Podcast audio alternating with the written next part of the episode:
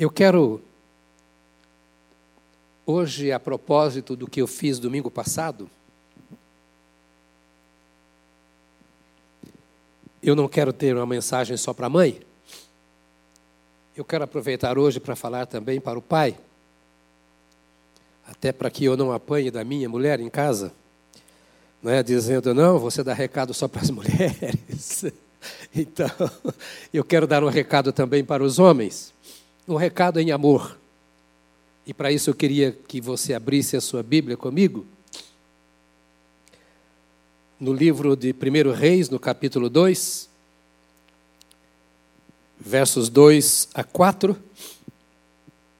E eu quero pensar com você no seguinte tema: Ser pai, o maior privilégio da paternidade. Ser pai, o maior privilégio da paternidade. Está escrito assim. 1 Reis 2, de 2 a 4.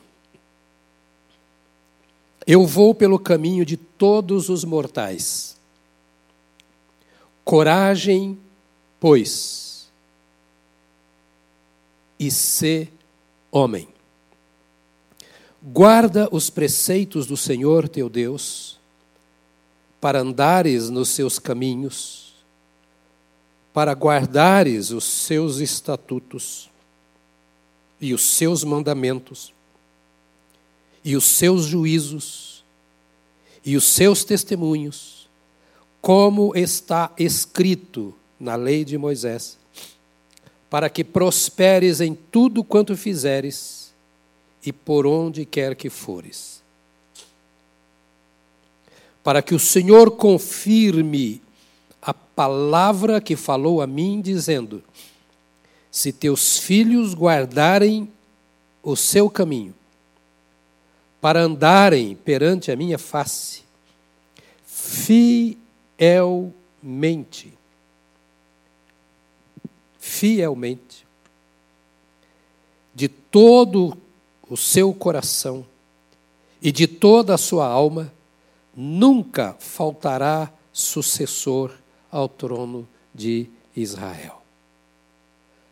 Pai, nós nos prostramos aos teus pés, nos rendemos ao Senhor. Tu és a nossa herança, tu és a nossa paz,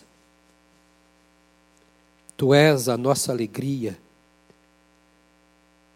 Tu és tudo aquilo que temos. E aqui, juntos, como tua igreja, onde quer que esteja uma ovelha tua, nós dedicamos ao Senhor a nossa vida. Nós nos humilhamos aos teus pés nesses tempos difíceis. E nós dizemos ao Senhor da nossa dependência: Tu és o nosso amparo, Tu és a nossa fortaleza, Tu és a nossa direção, Tu és a nossa segurança, Tu és a nossa alegria e esperança em tempos difíceis. Tu és, ó Senhor Deus da paz, o abrigo seguro onde está a nossa alma, a nossa vida. Nós oramos nesta hora como igreja do Senhor, onde quer que estejamos, te bendizendo pelo cuidado que tem sido de nós durante esses tempos difíceis de doença, te dando graças pelos nossos irmãos que entraram, que saíram dos hospitais, te damos graças por eles terem sido curados pelo Senhor e porque nenhum deles partiu. Te damos graças porque tu tens ouvido o nosso clamor e tens tido misericórdia de nós. Te damos graças como família da fé e confessamos que cremos em Ti, que o Teu amparo está sobre nós, que a Tua cobertura está sobre nós e eu mais uma vez coloco cada membro desta igreja aos teus pés, cada família desta igreja aos teus pés, Te dou graças, Pai, pelo que tens feito ao teu povo através de cada membro desta igreja. E te dou graças porque sei que é a tua mão estendida em nosso favor. Agora, Senhor, que sejamos abençoados pela tua palavra e que a nossa casa seja abençoada pela palavra que vem do céu e teu espírito a vivifique no nosso coração. Em nome do Senhor Jesus Cristo. Amém. Amém. Amém. Talvez você tenha pensado o que o pastor quis dizer com esse tema, que ser pai é o maior privilégio da paternidade. Porque eu queria pensar um pouco com você em ser pai. E não apenas ser o progenitor. Ser pai e não ser apenas o genitor. Ser pai e não ser apenas aquele que gerou o filho. Nós precisamos de muitos pais. Pais em casa, pais na igreja. Precisamos de homens que se levantem no meio do povo de Deus e dentro da sua própria casa como protetor. E é isso que eu quero chamar de pai. Como instrutor, como guia, como facilitador, como discipulador. Pai cujo coração seja sentido pelos seus filhos. Pai cujo braço envolva sua família. Pai que talvez não tenha bens materiais para dar. Que talvez não tenha cultura acadêmica para passar. E quem sabe tenha até muito pouco pão para pôr sobre a mesa, pouco recurso material, econômico, financeiro. Pai que talvez saia de casa de madrugada e chegue em casa de noite, mas que é guia, que é instrutor, que é exemplo, que talvez fale pouco, mas viva muito, que talvez faça pouco, mas o pouco que faz é para transformar, é para consolidar o coração, é para firmar o caráter. Pai que sabe que os filhos são herança do Senhor, e o fruto do ventre, o seu galardão. Isso é ser pai, é mais do que ser genitor. Não é difícil gerar um filho, mas exige muito cuidar de um filho, fazer crescer um filho. E fazer um filho crescer à imagem de Deus, muito mais do que a imagem do pai. A semelhança de Deus, muito mais do que a semelhança do pai ou da sua casa. Um pai que seja percebido pela esposa e mãe. Um pai que seja percebido na vizinhança pelo comportamento da sua família. Esse tipo de pai tem uma constante preocupação. E é essa preocupação que eu vejo nesse texto que nós estamos lendo aqui.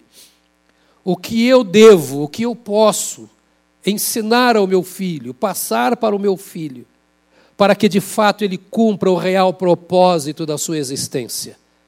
Para que ele não seja apenas mais um ser na face da terra andando por aí, mas para que a sua vida tenha significado, valor, propósito, aqui e na eternidade, vivo ou depois de morto, para que o meu filho seja, no sentido gostoso da palavra, eterno para que quando ele passar daqui para outro lado, depois que morrer e for para a eternidade, os frutos da sua passagem pela terra ainda permaneçam, para que ele não seja esquecido, para que ele seja uma marca na sua geração. Oh, meus amados, pais queridos, Deus nos deu este privilégio. Deus é Pai e fez de nós Pai para que assim como ele gera filhos para a transformação do mundo, porque quando Deus está presente e opera na vida de um filho, essa vida é transformada, é regenerada, é feita imagem e semelhança do seu Pai, do seu Criador. E é esse o fato que nos leva a viver de forma diferente no mundo. E nós, pais, somos semelhantes àquele que nos gerou em Cristo Jesus. E Ele espera que geremos os filhos com o mesmo propósito que Ele nos gerou. Filhos que de fato vivam para a glória do Senhor e cumpram o propósito ah, da sua existência.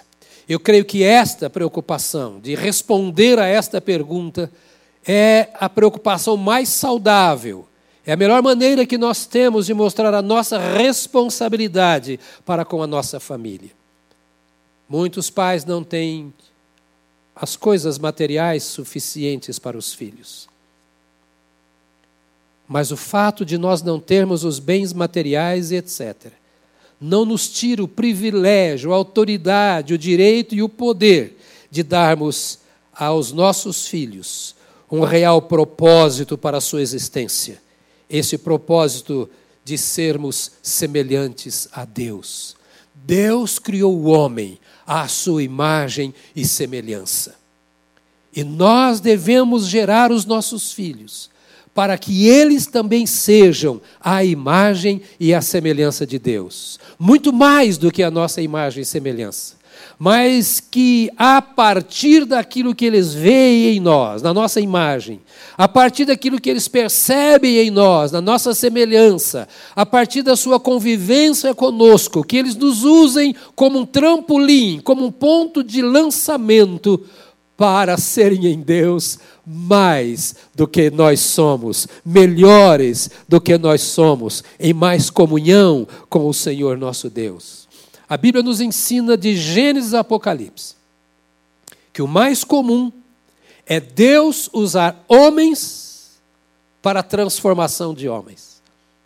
Deus usa homens para levar homens ao conhecimento de Deus. São raras as experiências de relacionamento íntimo de um homem com Deus. São raras as ocasiões em que, sem ter sido levado por alguém, um homem experimente a Deus e caminhe com Deus. Mas a maioria absolutíssima das ocasiões, uma pessoa conhece a Deus e experimenta o poder de Deus através de uma outra pessoa que conheceu a Deus e experimentou o poder de Deus. E dentro de casa, este é o processo de Deus. Pai criando, gerando filhos, para que esses filhos sejam semelhantes a Deus. E pais educando filhos, para que esses filhos, no caminho do Senhor, se assemelhem ao Senhor e sirvam ao Senhor de todo o seu coração. Então é responsabilidade nossa, e quero dizer mais é privilégio meu e é privilégio seu, querido Pai, tomar em nossos braços um filho e, em harmonia com a nossa esposa, com a mãe, firmar e fortalecer o caráter desse nosso filho em Deus, o nosso Criador. Estabelecer no coração dos nossos filhos essas marcas, esses valores que são essenciais para uma vida responsável, responsável diante de Deus e diante dos homens. Quanto aquelas coisas que são temporais, quanto essas coisas que são eternas. Não é papel do Estado e nem é papel da igreja, em primeiro lugar, cuidar destas coisas na vida dos nossos filhos. Não há nenhum trabalho, nenhuma ocupação, nada pode em nós exercer mais, ou ocupar, melhor, mais tempo, mais dedicação no cuidado do filho. Nem o nosso trabalho, as demandas da vida esses valores morais, é o que lemos no texto, esses valores espirituais, é que vão determinar a prática, a existência dos nossos filhos por todos os seus dias. E Deus coloca em nossas mãos este privilégio de transmitir isso aos nossos filhos, enquanto eles ainda estão no ninho, enquanto eles ainda estão em casa. É dentro de casa que a criança aprende a ser criança, o adolescente aprende a ser um adolescente segundo Deus, o jovem aprende a ser um jovem segundo o caráter do Pai nosso que está nos céus, e aprende a vida para se casar e constituir uma família que também honra ao Pai nosso que está nos céus.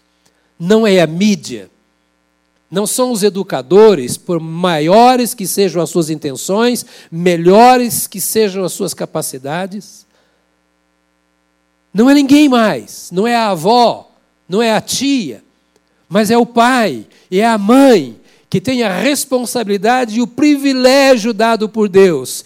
E a Bíblia nos diz, e nós vemos isso no profeta Isaías, que o Senhor quer que nós tenhamos o privilégio de um dia chegar na presença do Senhor com a nossa família e dizer: Eis-me aqui com os filhos que me deu o Senhor. Eu vim para o céu e eu trouxe os meus filhos comigo. Eu servi ao Senhor na terra e os meus filhos serviram ao Senhor comigo. Eu dediquei a minha vida ao Senhor enquanto vivi na terra e os meus filhos dedicaram a sua vida ao Senhor também enquanto viveram na terra. Por isso, agora, Pai, eu me apresento diante do trono da glória com os filhos que me deu o Senhor. Ser pai é o maior privilégio da paternidade. O pai não entrega o seu filho ao outro, nem ao Estado, nem à escola, nem aos parentes. O pai é o pai. Então falamos de pai de boca cheia, aquele que entrega as suas vidas, que passa aos seus filhos valores eternos. Às vezes eu faço uma pergunta: se eu tivesse a oportunidade de dar aos meus filhos, ou se eu vier a ter a oportunidade de dar aos meus filhos um conselho na hora da morte, qual conselho que eu daria? No último suspiro, quais seriam as minhas últimas palavras para os meus filhos? Porque estou pensando lá, pensando com você. Porque talvez você que me ouve nesta manhã ainda não tenha ocupado tempo para falar de valores eternos com o seu filho. Talvez você ainda não conheça o Senhor. E os valores eternos do Deus eterno ainda não tenham entrado no seu coração. Embora, talvez, você já o conheça na sua mente, ou os conheça na sua mente. Eu quero dizer que nós só temos um tempo e nós não sabemos se teremos tempo na hora da morte. Meu pai morreu nos meus braços. Estávamos todos, eu, meus filhos, genros, meus irmãos, cunhadas, minha esposa, estávamos todos ao redor da cama.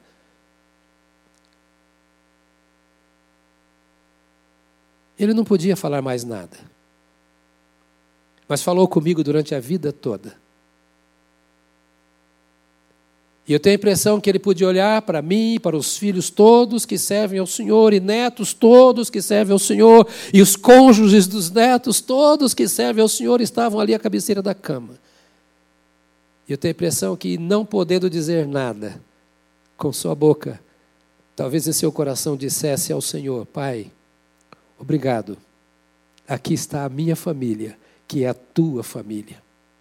Estou partindo mas estou deixando herança que o Senhor me deu e que eu fiz multiplicar, crescer no conhecimento do Senhor. Agora aqui está o Davi. Davi está morrendo. São suas últimas palavras. Ao seu lado está o herdeiro do trono, o seu filho Salomão. Alguém queria dar continuidade à vida do pai, às atividades do pai, ao ministério do Pai. Alguém que haveria de assentar-se no trono, que foi dado por Deus ao Pai. Alguém inexperiente. Salomão não era lá essas coisas. A vida de Salomão não era muito regular. Os tempos eram difíceis. E Davi chama o seu filho. Ele dá um conselho um conselho de pai no leito de morte. Que tal a gente aprender um pouco desses conselhos à luz de todas as responsabilidades que já consideramos agora? Para que possamos ocupar um tempo hoje ainda para transmitir esses conselhos aos nossos filhos enquanto há tempo. Para amenizar o peso da pressão que eles sofrem para ajudá-los, fortalecê-los diante das tantas provações e tentações que enfrentam e enfrentarão. Para transmitirmos confiança a eles enquanto nós ainda estamos perto. Podemos ser inquiridos, servir de conselheiros, de instrutores, de discipuladores. Aliás, quando falamos em discipulado, pensamos logo numa coisa bem estruturada pedagógica. O maior discipulado que você pode oferecer ao seu filho é a sua vida e os bons conselhos. No verso 2 do capítulo 2 de 1 Reis, Davi diz: Eu vou pelo caminho de todos os mortais. Você e eu também. Não sabemos quando. Nenhum de nós ficará para semente. Eu vou pelo caminho de todos os mortais. Eis então, meu filho, o meu conselho. Coragem. E até um tanto figurativo para mim agora, porque entre a meia dúzia de gente que está distribuída aqui no salão, meu filho está coragem. Salomão, coragem.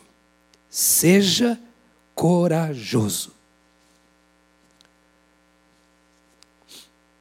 A palavra corajoso aqui no hebraico, amatz, quer dizer audacioso, forte, bravo, resoluto, determinado, destemido. Ou seja, não seja fracote, não seja mole. A vida é dura, a vida é difícil. Nós enfrentamos desemprego, nós enfrentamos acusações, nós enfrentamos críticas, nós enfrentamos adversidades e adversários, nós enfrentamos mentiras, nós enfrentamos doenças, nós enfrentamos pragas, nós enfrentamos desprezos, nós enfrentamos desemprego, nós enfrentamos um punhado de coisas na vida, perseguições de homens e de demônios. E nenhum de nós conquistará a vitória se não for corajoso. Coragem é parte do nosso caráter. Nós, pais, precisamos ensinar os nossos filhos a enfrentar a vida com coragem. Nós precisamos deixar de criar crianças, meninos mimados. Nós precisamos abandonar a ideia de estar na porta da escola perturbando os nossos professores por qualquer coisa que acontece com os nossos filhos. Nós precisamos parar de brigar com família, com vizinho, por causa de coisas que envolvem os nossos filhos. Precisamos apontar o dedo para a cara dos nossos filhos e dizer: em frente à vida, resolva os seus problemas. Desde criança, enquanto eles, irmãozinhos, estão brigando pelo seu brinquedo. Até quando entrarem para a escola, para a faculdade, para o trabalho ou no casamento deixarmos de nos meter na vida dos nossos filhos muitas vezes e dizendo assim: esse problema é seu e não meu. eu vou orar por você, mas já te dei bases. E a primeira base que eu te dei quando você era criança, ou desde que você era criança, é essa: tenha coragem. Davi, ainda menino, muito jovem, encontra um bando de soldados fugindo de um homem, Golias. Davi havia ido ali apenas para levar queijos e ver como estavam seus irmãos. Esse Davi que está dando esse conselho. E de repente vê aquele grupo de fujões, intimidados pelo adversário, e ele se lembra: ah, alguns anos atrás, quando eu era bem mais novo ainda, cuidando das minhas ovelhas, veio um leão e um urso. Meu pai não foi lá me ajudar. Não adiantava eu gritar, mamãe. Eu tive que enfrentar o leão e o urso. E naquela hora do problema, da luta, da briga, era ou o leão ou eu. E eu lutei. E eu descobri que o Senhor estava comigo. Eu não sabia como lutar com o leão. Foi a primeira vez. A primeira vez que eu lutei com o urso. Mas eu venci. E aquilo me deu convicção. Aquela vitória me deu convicção de que Deus estava comigo. Se eu tivesse fugido, gritado o pai, gritado a mãe, eles teriam resolvido o meu problema e eu não teria tido a experiência com Deus. Diga ao seu filho, seja corajoso, seja forte. Diante de certas circunstâncias, meu filho, minha filha, seja bravo, guerreiro, e vença, e vença com honra.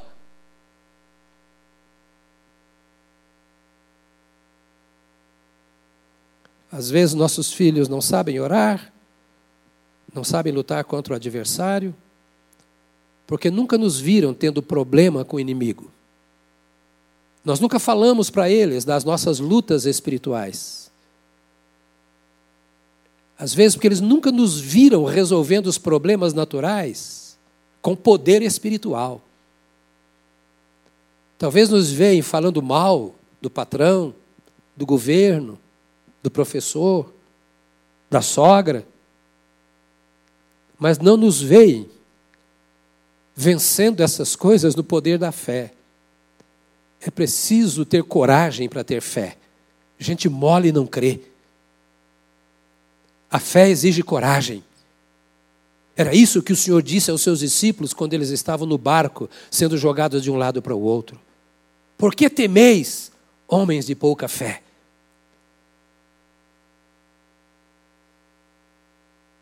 É preciso coragem para ter grande fé.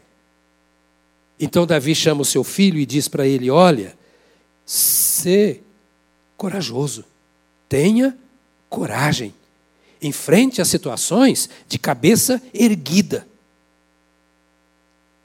Vença o medo, dê conta daquilo que é responsabilidade sua, não transfira para outro. Faz-nos lembrar a palavra do Senhor Deus a Josué que veio antes de Davi, no capítulo 1, três vezes no capítulo 1, o Senhor diz a Josué: Sê corajoso e forte. Sê corajoso e forte. Sê forte e corajoso. Oh, amado Pai, esse é um privilégio nosso, privilégio da paternidade, de chamar o filho e transmitir a ele coragem. Coragem significa enfrentar o inimigo. Ou seja, você não nasceu para perder. Você não nasceu para ser perdedor. E se por acaso você perder alguma coisa, tenha coragem de levantar a cabeça e reconquiste o que você perdeu. Se você cair no seu trabalho, se você for prostrado no, no, no, teste na faculdade, se você não passar no vestibular, se você tiver dificuldade no seu casamento, se você tiver dificuldade qualquer que seja na vida, perdeu, sofreu, chorou, levante a cabeça e seja corajoso e forte. No verso 2, ainda ele diz: Coragem, pois, e ser homem. Eu queria ter uma hora para falar com você só sobre isso. Pai querido, acompanhado da amada esposa, homem é homem, mulher é mulher. No leito de morte, Davi se volta para o seu filho e diz: Se homem, eu estou morrendo, vou pelo caminho dos mortais. Você conhece a vida. Você sabe da cultura, das pessoas. Você vê o mundo ao seu redor. As nações vizinhas. Aqueles que não têm o temor de Deus. As suas práticas. Eu quero dizer que você é diferente, você é do povo de Deus. E no povo de Deus, homem é homem e mulher é mulher. Esse é o conselho que pai tem que dar e não a escola. Quem ensina isso é o pai, não é a mídia, não são as artes, não é a sociedade. Você constrói a sua casa, eu construo a minha casa. Privilégio que Deus deu a mim e a você ter uma esposa, esposa ter um marido e termos um lar e termos filhos que são herança do Senhor e não do mundo. Galardão que Deus coloca em nossas mãos e não nas mãos do mundo riqueza nossa, que não pode ser dividida com ninguém mais. A Bíblia usa três palavras no Velho Testamento para homem. Três expressões bíblicas para homem, e quero dividir com você. A primeira delas é zacar. Quando fala de homem, uma das palavras é zacar. Zacar é macho. É usada tanto para o homem macho quanto para o animal macho. É um cachorrinho ou uma cachorrinha? Se é um cachorrinho, digo zacar, é macho. Ah, fulano teve uma criança, ganhou neném. É menino ou menina? Se é menino, eu digo zacar. Essa é uma palavra para homem. A outra palavra é Adão. De Adão, o primeiro homem. A palavra hebraica Adão quer dizer homem, que pode ser usado tanto para homem masculino como para homem no sentido de humanidade. Todos os homens pecaram, as mulheres estão incluídas. A palavra aí é Adão, ou seja, toda a humanidade pecou. E posso usar a palavra Adão para homem masculino. E a outra palavra no hebraico para homem é ish. Ish. Ish é homem, homem. Só homem. É macho. Não serve para animal.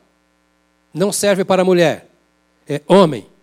E no capítulo 1 e no capítulo 2 de Gênesis, quando a Bíblia diz que Deus criou o homem, Adão, ela diz Ish. Estou falando de um homem, de uma natureza humana, de um ser da humanidade, mas de um homem macho, que é Ish. Não importa o que o presente século diz, e respeitamos o que todo mundo diz, porque cada um tem o direito de dizer e crer no que quer. Mas nós somos do Senhor e nós temos a palavra do Senhor. E aqui está outra vez o Davi dizendo ao seu filho: Salomão, se homem. Homem de verdade. Natureza de homem. Caráter de homem. Postura de homem. Decisões de homem. Ações de homem. De varão. De homem macho.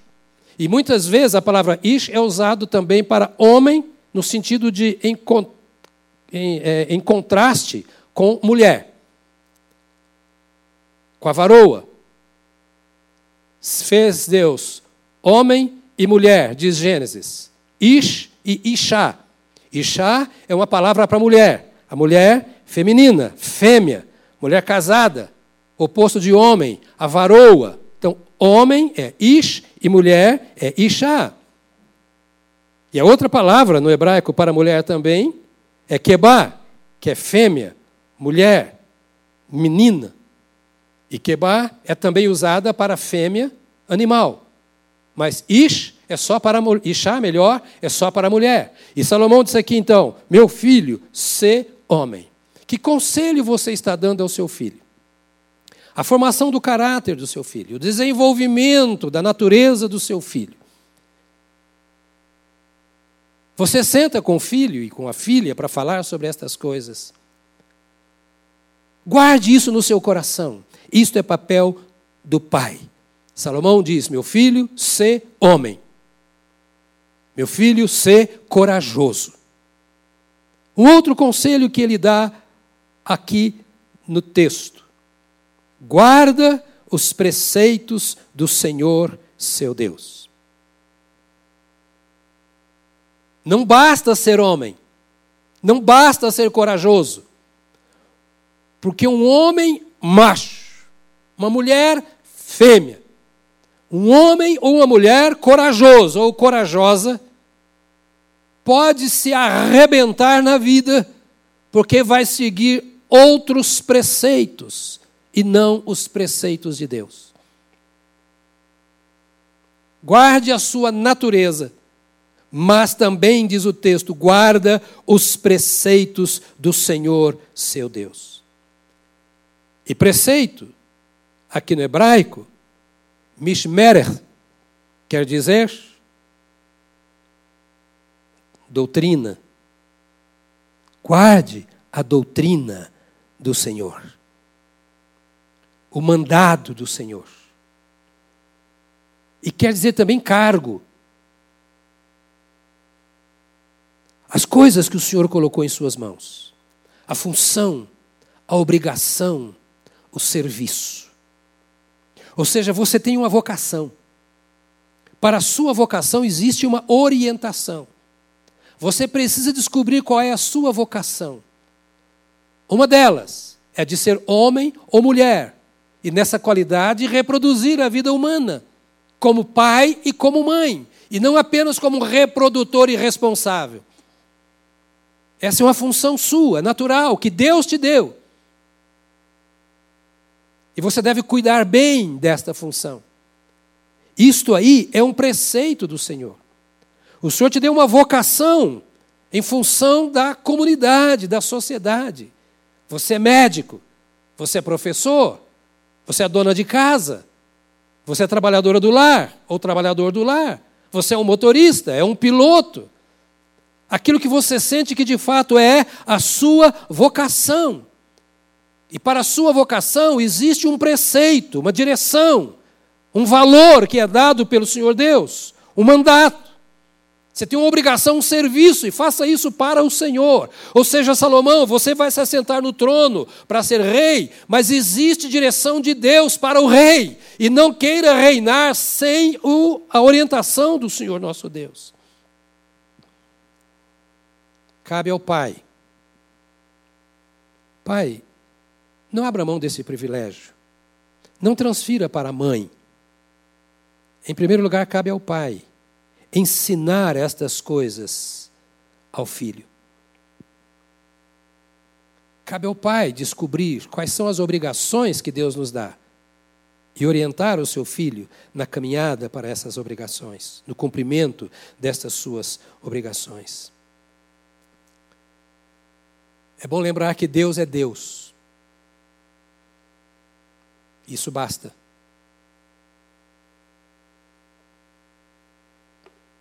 Deus é o Senhor.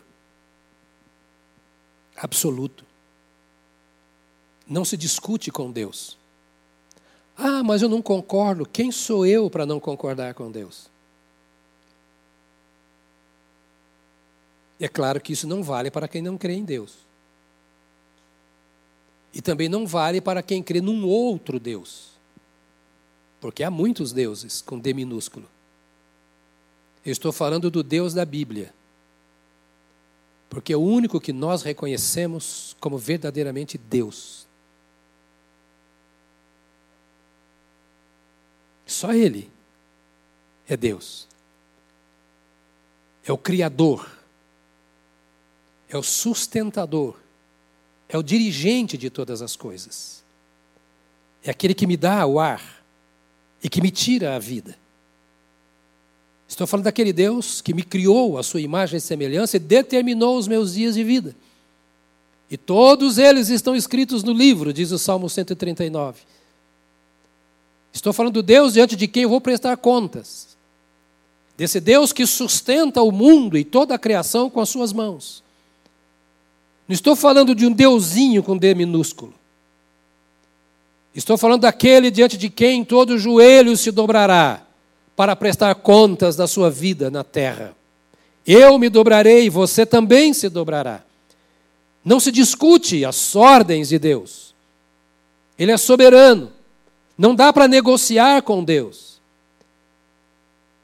E não dá para pensar que nós vamos um dia chegar lá no céu para prestar contas, que Deus vai dar um jeitinho porque nos ama muito. E porque nada do que Ele criou vai se perder. E não dá para eu entregar o meu filho, a minha filha, ao acaso, dizendo a vida vai te ensinar. Não dá para viver o que nós estamos vivendo no pós-modernismo.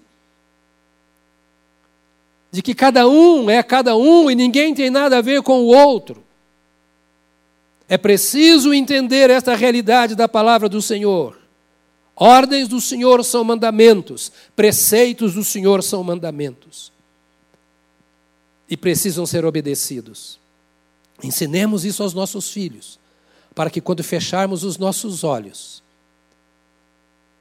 os nossos filhos tenham segurança para viver sozinhos. Para que quando estiverem lá no campo de batalha, eles saibam como proceder para vencer o Golias e para não se perderem. Nós temos muitos inimigos nos dias de hoje.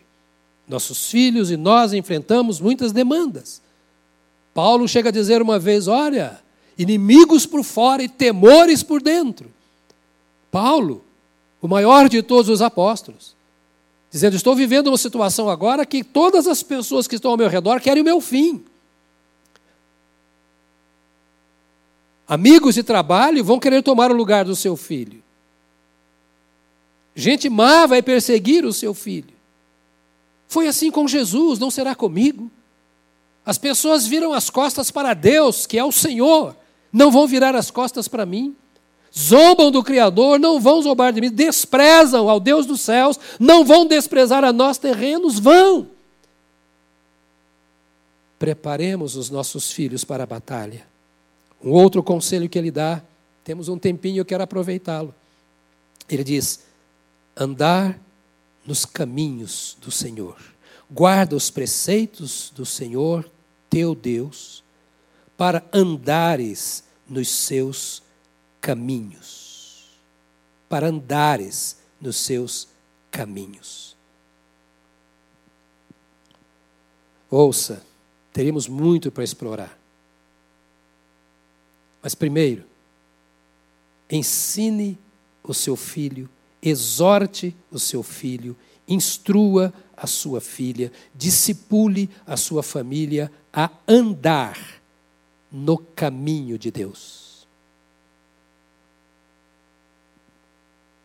Andar quer dizer, não fique parado. Se desenvolva, se aprofunde. Absorva essa caminhada. Prossiga nessa maneira de viver. Isso quer dizer caminho, que é yalá no hebraico. É uma maneira de viver, é um procedimento, é um comportamento Enquanto você está acordado, enquanto você está fazendo coisas, que seja no caminho do Senhor. Não fique parado. Não culpe a igreja. Não culpe liderança. Não culpe os outros. Cada um dará conta de si mesmo a Deus. O seu primeiro relacionamento não é com a igreja. O seu relacionamento com a igreja é resultado do seu relacionamento com Deus. Se você se relaciona com a igreja, mas não com Deus, está perdendo tempo. Porque a igreja não é Deus. Você não cultua a igreja. Você não serve a igreja. Você cultua a Deus. E quando você morrer, a igreja fica aqui. Você vai comparecer diante de Deus para pensar quanto à sua vida e os seus filhos também. Então a igreja é uma grande bênção, mas ela não é toda a bênção que Deus tem para você. A igreja não pode conter em si tudo aquilo que Deus tem para te dar. Então não faça da igreja a sua vida espiritual, mas a igreja é o ambiente de culto, lugar onde você se reúne com outros irmãos para desfrutar de comunhão, compartilhar as experiências e engrandecer a Deus como comunidade. Você ande e você ensine os seus filhos a andar no caminho do Senhor. E a palavra caminho, dere, quer dizer maneira, hábito, direção, curso da vida, referindo-se ao caráter moral. Ou seja, ande, mas ande no caminho, mas no caminho de Deus. Na moral estabelecida por Deus. Num caráter desenvolvido pela sua relação com Deus. Há hábitos que são hábitos de Deus e não do presente século. E às vezes que também não são hábitos dos irmãos. A sua coisa e causa é com Deus. Esse caminho de Deus é diferente dos caminhos do mundo. E talvez, querido, você que está me ouvindo e não compreende, não aceita, vai dar um dislike lá. É preciso que você entenda que os caminhos do mundo são diferentes dos caminhos de Deus. E se você não concorda, é porque você está nos caminhos do mundo. Os caminhos de Deus são diferentes dos nossos, ele diz através de Isaías. Porque os meus caminhos não são como os vossos caminhos. Os vossos caminhos não são como os meus caminhos. Se de um lado nós precisamos ser machos ou fêmeas, quem é macho é macho, quem é fêmea é fêmea. Se de um lado nós precisamos ser corajosos, de outro lado nós precisamos entender que por melhores que sejamos, os nossos caminhos são falhos. Por isso, nós precisamos sair dos nossos caminhos e entrar e andar nos caminhos de Deus. É o que Jesus veio dizendo. Eu sou o caminho, a verdade e a vida. E ninguém vem ao Pai senão por mim. É este o conselho que aqui está. Andar no caminho de Deus é andar em Cristo. Cristo veio para revelar o Pai. Nós fomos criados à imagem e semelhança do Pai. Deus formou o homem e a mulher para trazerem filhos ao mundo, para que estes filhos sejam a imagem e semelhança do Criador, imagem e semelhança de Deus.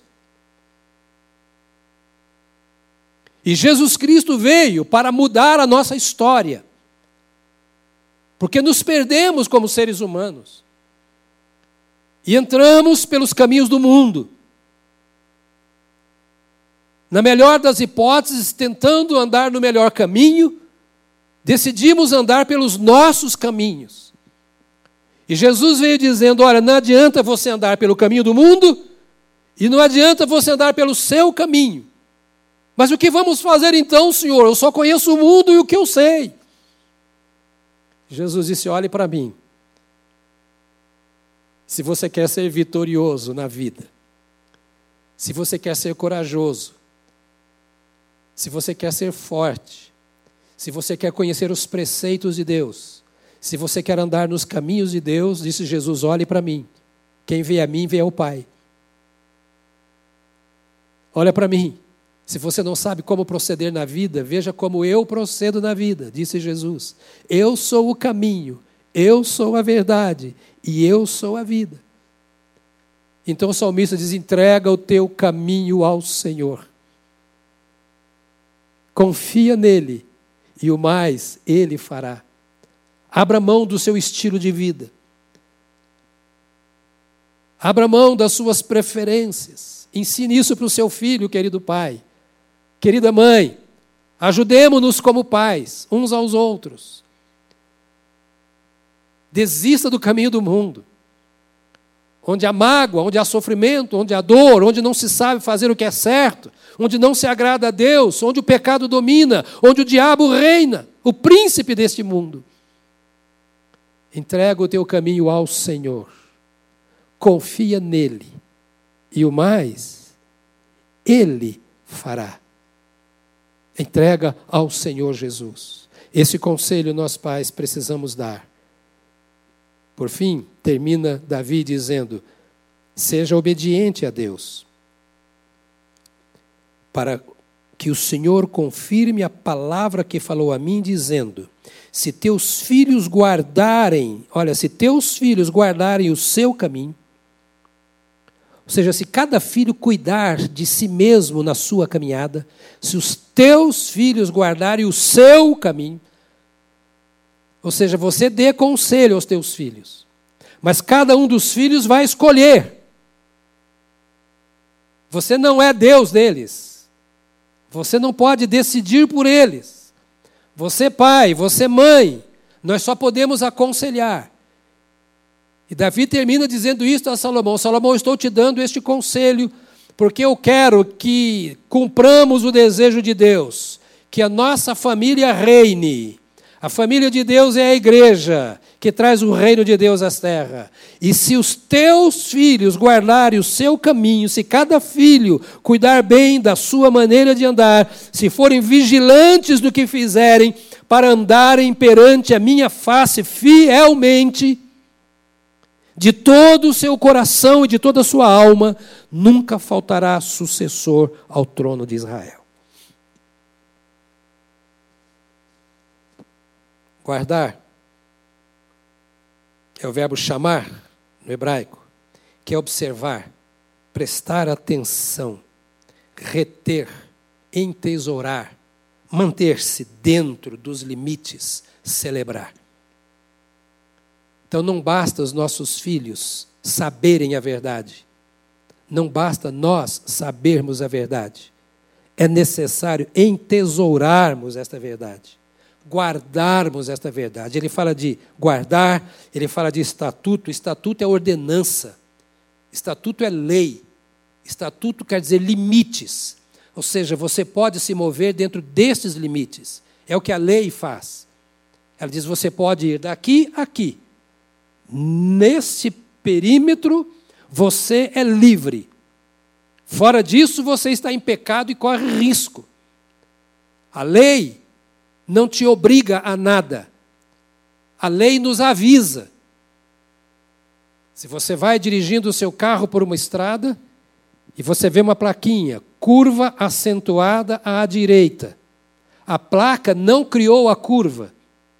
Ela apenas te avisa que se você não imprimir a velocidade exata, a velocidade correta, você vai ter problemas. A lei é uma placa que diz para você: o caminho agora é por aqui, nessa situação. A lei de Deus não é para te oprimir, é para te livrar da morte. A lei de Deus é uma sinalização. Se você passar daqui, você saiu dos limites e vai cair num precipício e vai arrebentar a sua vida, vai arrebentar o seu casamento, vai arrebentar a sua profissão, vai destruir a sua moral. Então não passe desses limites. Deus não criou o precipício.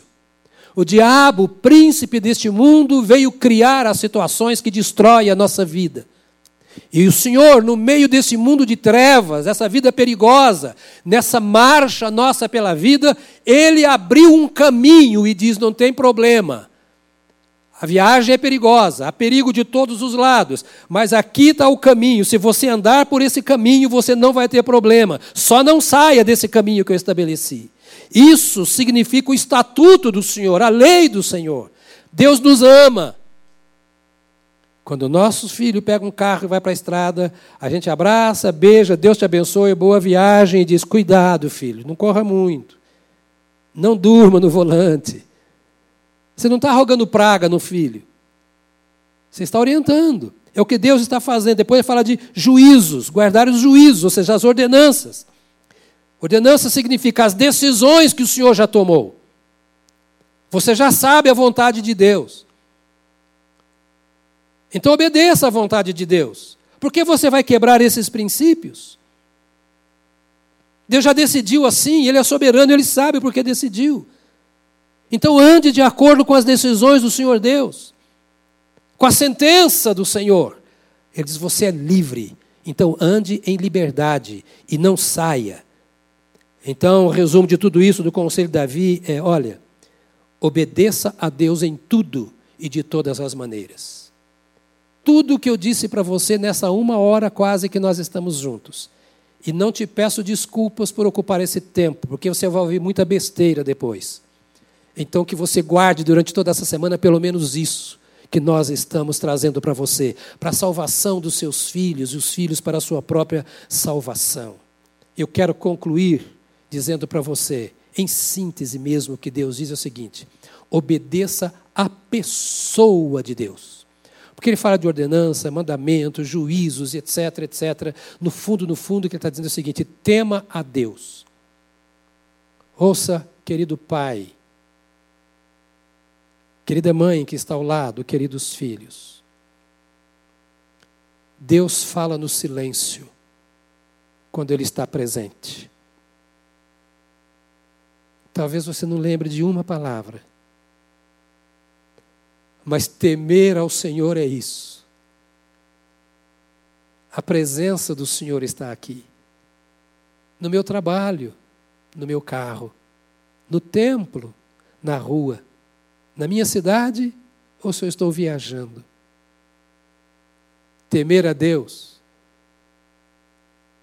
é ter esta, me permita, sensação, essa postura de alma.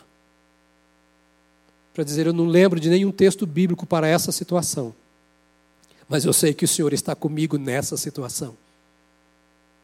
Ou eu conheço toda a Bíblia e eu não sei o que fazer agora, mas Deus está aqui, Ele sabe o que fazer. Deus está aqui. Em síntese, o que Davi disse, porque depois vai dizer isso em Samuel, dizendo: Você está sentado no trono de Deus. Ou seja, essa cadeira, esse trono no qual eu me assento, não é meu, é de Deus. A posição de governo que você recebe não é sua, é de Deus. Deus te pôs nesse trabalho, Deus te pôs nessa função. Esse é o trono de Deus. Deus quer reinar aí através de você, governar aí através de você. No seu casamento é o trono de Deus, a sua família é o trono de Deus. Deus está aí para governar. Então, esta presença, este temor ao Senhor, é que fará com que os nossos filhos caminhem no Senhor. Esse é o nosso privilégio. privilégio de sermos mais do que genitores. O privilégio de sermos pai. Ser pai é isso. Que Deus te use, meu amado irmão, minha amada irmã. Que Deus te use em sua casa, querido pai, ao lado da sua esposa, para que o governo do Senhor esteja presente no seu lar. Aí você vai perder o controle. Quero dizer para você que a coisa mais gostosa que tem é perdermos o controle de tudo que está em nossas mãos, sobretudo dos nossos filhos, da nossa casa, e entregarmos ao Senhor, dizendo: Olha, é teu tu podes governar, porque já conhecem os teus preceitos e sabem que tu estás presente. Quero orar com você agora. Quem sabe você tenha dificuldades de governar a casa por não conhecer o governador, o rei, o Senhor. Por que não se inclinar humildemente diante de Deus, sem nenhum constrangimento ou vergonha? E dizer: Deus, eu quero que a minha casa seja assim, mas eu preciso te conhecer. Talvez você tenha criticado a maneira da sua esposa dirigir a casa, ou você é esposa do seu marido. Por que não juntar-se agora aos princípios divinos e dizer: precisamos disso, porque se Deus assumir o controle da nossa casa, tudo vai mudar. E Deus assume o controle através do ensino. E me permita uma outra coisa, por favor, que me venha agora. Se você não conhece o Senhor, ou se você já conheceu o Senhor está fora, volte aos princípios e comece a ensinar ao seu filho o que a Bíblia diz. Se você já serviu o Senhor e afastou-se, tem vergonha, diga ao seu filho: Eu não estou vivendo isso, mas eu quero ensinar a você para você viver. Sua vida vai ser melhor do que a minha. Vai ser bom para você. Deus vai te usar. Deus te ama. Entregue a sua vida, seu modo de ser, o seu caminho, seus filhos, a sua família. Entregue ao Senhor. E se você quiser entregar a sua vida ao Senhor ou buscar alguma ajuda, na tela estará o nosso telefone, o nosso WhatsApp. E você pode nos chamar dizendo: Olha, eu quero entregar a minha vida a Jesus, vocês podem me ajudar. Ou eu, eu quero aprender mais sobre como ensinar os meus filhos, vocês podem me ajudar. Estamos aqui para te servir, como companheiros, como povo que te ama por ser povo de Deus. Não brinque com a vida, não jogue fora a sua família. Independentemente do que você está vivendo, há esperança para a sua família. Há esperança para o seu casamento. Há esperança para os seus filhos. O vírus da imoralidade ou qualquer outro, da incredulidade ou do mundanismo ou do pecado, pode ser vencido. Jesus Cristo derramou o seu sangue para vencer tudo aquilo que seja morte e trazer a vida e vida eterna a você e a sua casa. Pode usar o nosso telefone. Pai, nós oramos nesse tempo tão precioso e tão longo.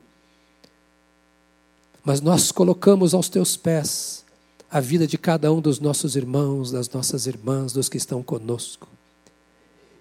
Especialmente coloco cada pai diante de ti, como colocamos domingo passado e colocamos de novo hoje cada mãe.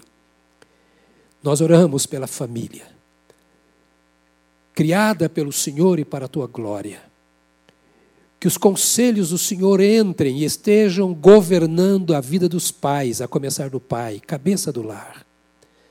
Que essas responsabilidades e privilégios sejam bem divididas. Reina, ó Senhor, na vida deste pai e desta mãe que está conosco. Venha e governe a família que nos ouve nesta manhã. Que, ó Deus bendito, nós estejamos mais preocupados e ocupados com isso do que com qualquer outra coisa, porque tudo passará, mas nós e os nossos filhos, os nossos cônjuges, somos eternos. Derrama sobre o teu povo o conhecimento da tua palavra, o discernimento das tuas verdades, o poder da tua presença, a esperança renovada. Derrama coragem, derrama, ó Deus bendito, ousadia, derrama a vida dos céus. Eu abençoo o teu povo e clamo pela tua intervenção em nome do Senhor Jesus Cristo. Amém, amém, amém. Que Deus te abençoe e governe a sua vida e a sua casa por todos os seus dias, em nome de Jesus.